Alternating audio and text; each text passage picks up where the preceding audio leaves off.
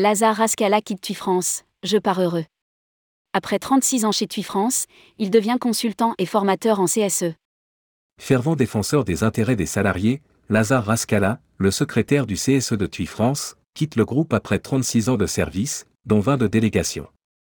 Jeudi 2 février 2023, il organisait son pot de départ avec plus de 100 salariés de TUI, mais aussi des anciens comme Jacques Maillot, le fondateur de Nouvelles Frontières. Son premier patron, Pascal Demailly et Bernard Sanrani, Nouvelles Frontières. Pour tourmag.com, il évoque quelques-uns des moments forts de sa carrière, mais aussi ses projets. Rédigé par Anaïs Borios le lundi 13 février 2023.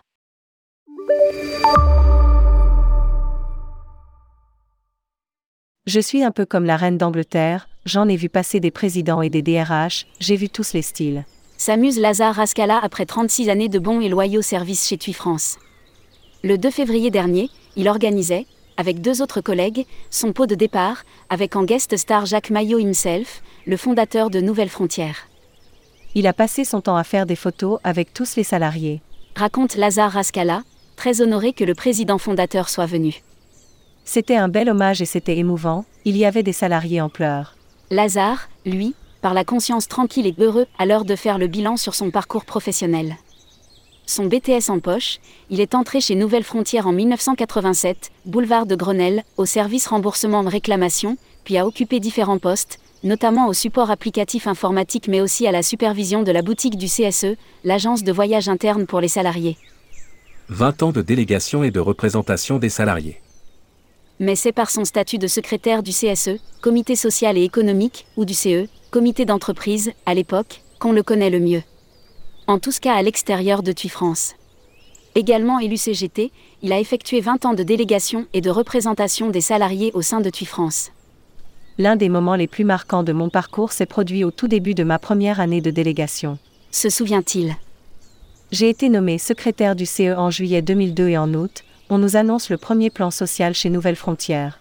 En plein été, il y avait de nouveaux élus et nous étions tous impressionnés et surtout pas prêts. À la direction, il y avait Ralph Korsten, Jacques Maillot n'était plus aux manettes. Et je ne le connaissais pas, c'était impressionnant. Comme nous n'étions pas d'accord pour que cette première réunion se tienne au mois d'août, le plan était que je lise une déclaration, que je lève la séance et qu'on parte. Donc j'ai lu mon texte et j'ai invité tous les élus à quitter la salle et nous avons laissé la direction en plan. Je me suis dit à ce moment-là que secrétaire de CE, c'était terrible. Des anecdotes et des souvenirs, Lazare Rascala en a plein les tiroirs. Des bons avec les salariés, les camarades du CSE. Tu y restes une famille pour moi. Ma femme, mon frère et même ma fille y travaillent. Ajoute-t-il. Et puis, avec les fusions-absorptions, j'ai rencontré de nouveaux collègues, ex-Marmara, Passion des îles, Transat. Ça enrichit l'entreprise, toutes ses sensibilités, ses visions, ses savoir-faire différents quand les salariés étaient licenciés par visioconférence. D'autres souvenirs restent plus difficiles, comme lors du dernier plan social de TUI France. Sur les quelques 80 000 salariés que comptait le groupe TUI, le plan social touchait 10% des effectifs au global, mais en France, ce sont deux postes sur trois qui ont été supprimés. Mais le pire c'est de savoir que tous ces salariés ont appris leur licenciement par visioconférence. Rappelle Lazare Ascala. On leur a envoyé un lien et ils vont vu apparaître le visage du PDG de l'époque, Hans van de Velde, bloqué au Maroc, qui leur annonçait la nouvelle sans la moindre empathie, ni aucune bienveillance. Même si les salariés étaient à ce moment-là en chômage partiel, il aurait pu au moins venir au siège, plutôt que de le faire en visioconférence, ça a choqué les salariés.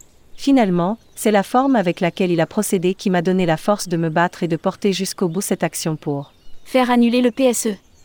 Relate Lazare Ascala et les efforts ont payé puisque les salariés ont obtenu gain de cause et que le plan de sauvegarde de l'emploi, PSE, a été annulé par la justice. Mais la décision de justice est arrivée trop tard, regrette l'ancien secrétaire général. À peine une quinzaine de salariés ont pu être réintégrés, au back-office opération au service à destination, etc., mais les agences étaient déjà fermées. C'est bien dommage, parce que les agences intégrées, qui étaient au contact des clients, étaient le pouls de l'entreprise et je trouve que cela manque. Confie Lazare Ascala.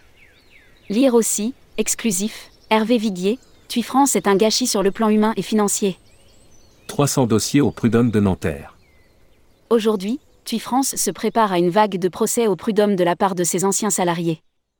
Sur les quelques 560 personnes licenciées, il y a 300 dossiers au prud'homme de Nanterre, dont d'anciens membres de la direction qui ont eux-mêmes écrit le plan. Souligne Lazare Ascala. Tous attaquent TUI France pour licenciement abusif étant donné que le PSE a été effacé de par son annulation et celle de l'homologation de la directe. Pour les employés et les maîtrises, l'audience est fixée au 2 mai 2024 et au 20 mai 2025 pour les cadres. TUI France aurait déjà provisionné 30 millions d'euros pour faire face aux condamnations éventuelles. Même les pouvoirs publics n'ont pas été sympathiques avec nous durant cette période. Renchérit Lazare Rascala. Alors que les frontières se fermaient, au début de la pandémie, nous avons rencontré un représentant du cabinet de Bruno Le Maire qui nous avait dit de ne pas nous inquiéter, que le chômage partiel était fait pour aider les entreprises et éviter les licenciements. Et TUI France a touché près de 30 millions d'euros d'aide pendant cette période, dont 10 millions d'euros du CICE, crédit d'impôt pour la compétitivité et l'emploi. Mais quand nous avons revu ce même conseiller en visio quelques mois plus tard, il nous a dit à propos du PSE que nous nous en sortions bien, parce que nous évitions la liquidation judiciaire dans un contexte où plus aucun vol ne décollait et où les hôtels étaient vides. Idem au ministère du Travail, où les représentants de Madame Borne ne nous ont pas apporté leur aide quand nous leur disions que nous avions été licenciés en visioconférence et que nous avions l'impression d'être aux États-Unis chez Uber. Témoigne Lazare Ascala. Nous n'avons pas trouvé d'aide, ni d'écoute, mais nous nous sommes battus avec les salariés, notre avocat, notre expert. Près de 2000 collègues partis en 20 ans.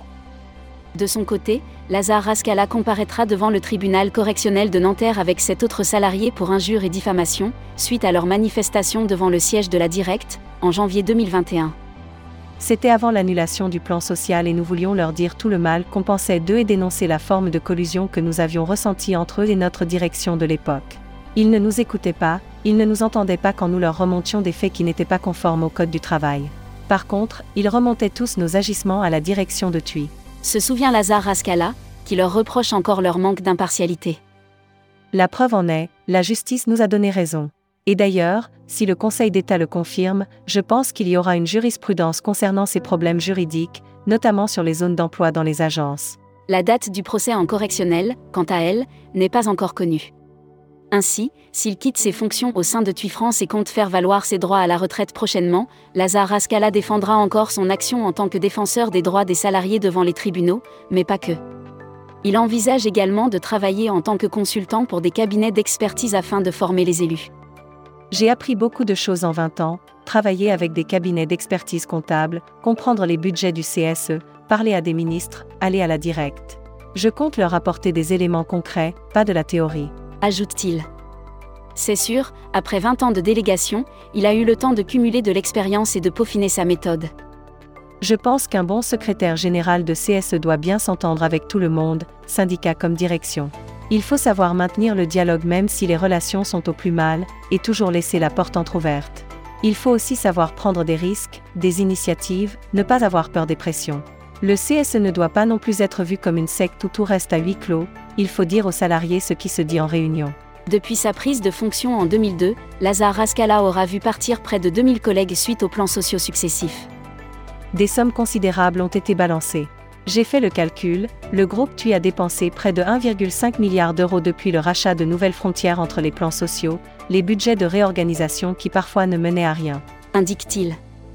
Aujourd'hui, il part tout de même plus serein, ravi de voir d'un côté que la CGT reste majoritaire au sein du CSE, 8 sièges sur 13, suite aux dernières élections, mais aussi que le dialogue social a été réinstauré au sein de TUI France et que le groupe est pratiquement à l'équilibre.